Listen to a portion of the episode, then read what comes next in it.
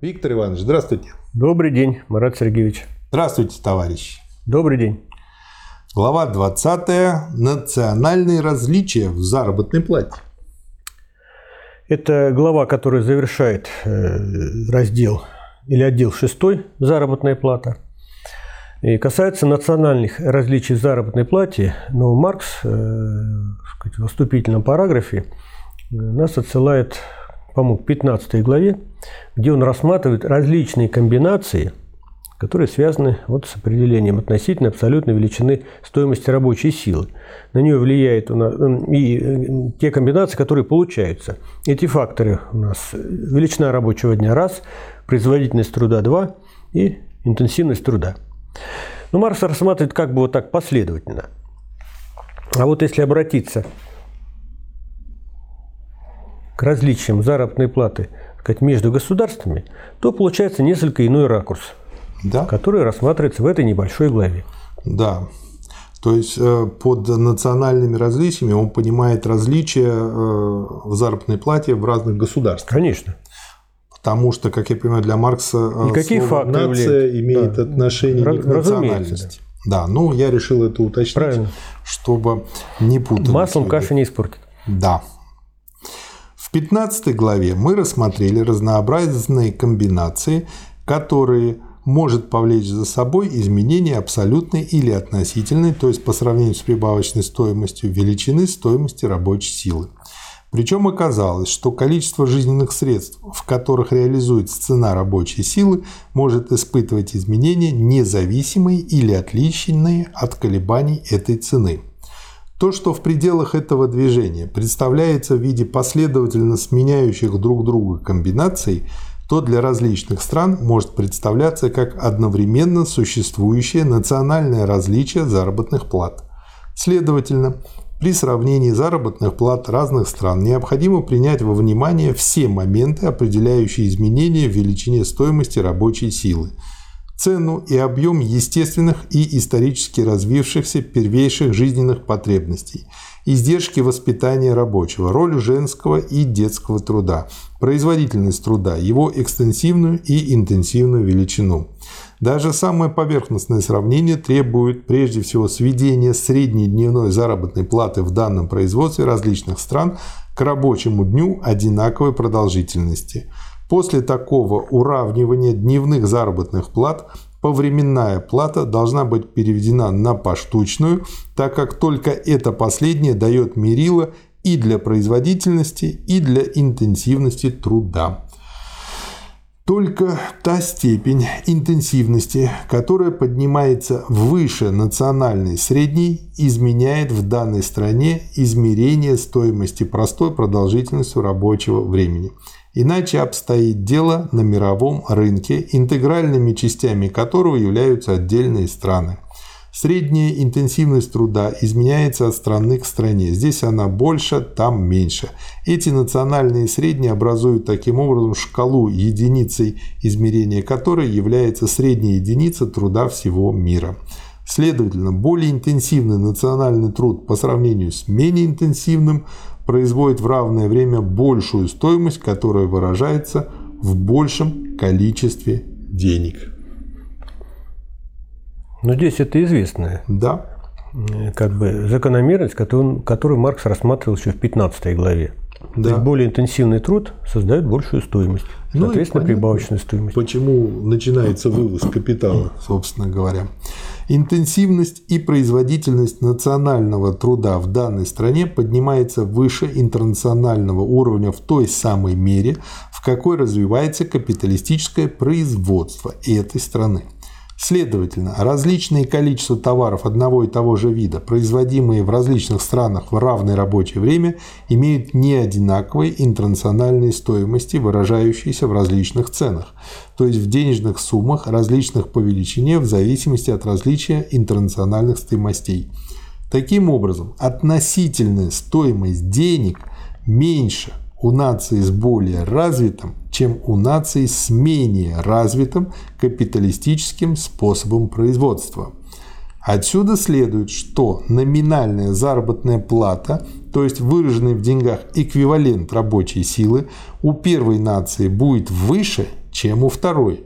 Но это отнюдь еще не значит, что там будет больше и действительная заработная плата, то есть количество жизненных средств, находящихся в распоряжении рабочих. Ну вот интересно значит, посмотреть или сравнить то, что Маркс писал 150 лет назад с нынешними временами.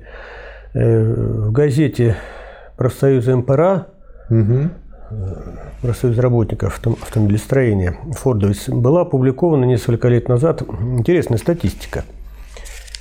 Это часовая э, ставка рабочих заводов Ford, американская компания, угу. ну, транснациональная по своему э, действию.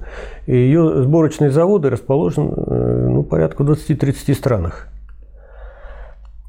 Технологический уровень там одинаковый везде. Сейчас бы как бы он нивелируется. А вот э, ставка часовой зарплаты рабочих огромные различия. Я по памяти могу сказать, что на заводах в Западной Европе, таких там Бельгии, в Германии, порядка 30 долларов час было. А в России 7 долларов. Это при том, что технологическая, скажем, конвейер, цепочка, он одинаков. Требования к рабочим одинаковые, их уровень, квалификация, она одинаковая. А вот такие большие различия, чем они обусловлены? Ну, прежде всего, сказать, монополистической стадии, да? И тем, да. что монополия э, диктует свои условия. Более слабо, сказать, развитых странах, вот, пожалуйста, мы тебе будем платить меньшую заработную плату. Ну, с другой стороны, конечно, сказать, активность рабочего класса. Да. Но если даже оставить в стороне это относительное различие в стоимости денег в различных странах, часто оказывается, что дневная, недельная и так далее заработная плата у первой нации выше, чем у второй, тогда как относительная цена труда, то есть цена труда по сравнению с прибавочной стоимостью и стоимостью продукта у второй нации выше, чем у первой. Дальше он приводит интересный пример, что Кауэлл, член фабричной комиссии 1833 года, тщательно исследовав предельное производство, пришел к выводу, что по существу дела в Англии заработная плата с точки зрения фабрикантов ниже, чем на континенте, хотя с точки зрения рабочих она может быть и выше. Тоже очень интересный результат.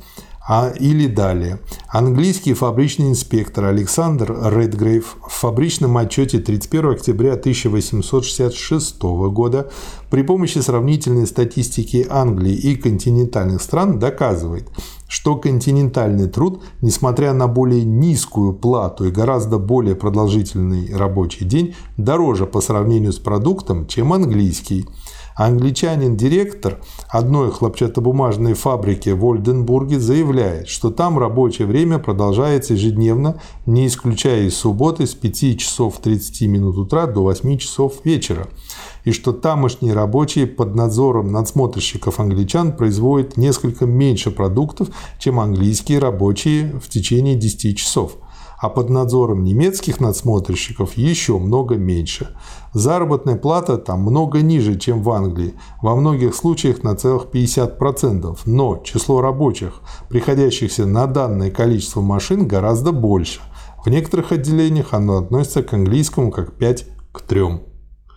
В общем, получается, я для себя здесь вот э, помимо того, что совершенно очевидно, становится, что без борьбы ничего не будет у рабочего класса, еще сделал и другой вывод, что вообще-то достаточно сложно сравнивать между собой даже две капиталистические страны. А уж сравнивать между собой социалистическую и капиталистическую страну, ну вот как любили делать в позднем СССР там по ВВП, по тому, по всему, по-моему, это уже больше на глупость похоже.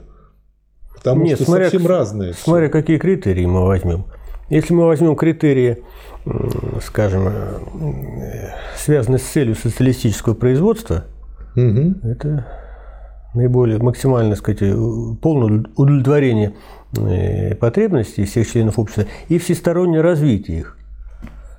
Ну тогда кап страны Конечно, будут это так и в пролете. Вот, так это и надо делать. А кап страны берут просто Пускай там берут. ВВП, там Это- еще чего-то. И это общество уходящее, приходящее в истории, будущее за коммунизмом. Поэтому нам надо отстаивать свои положения и принципиальные выводы и цели.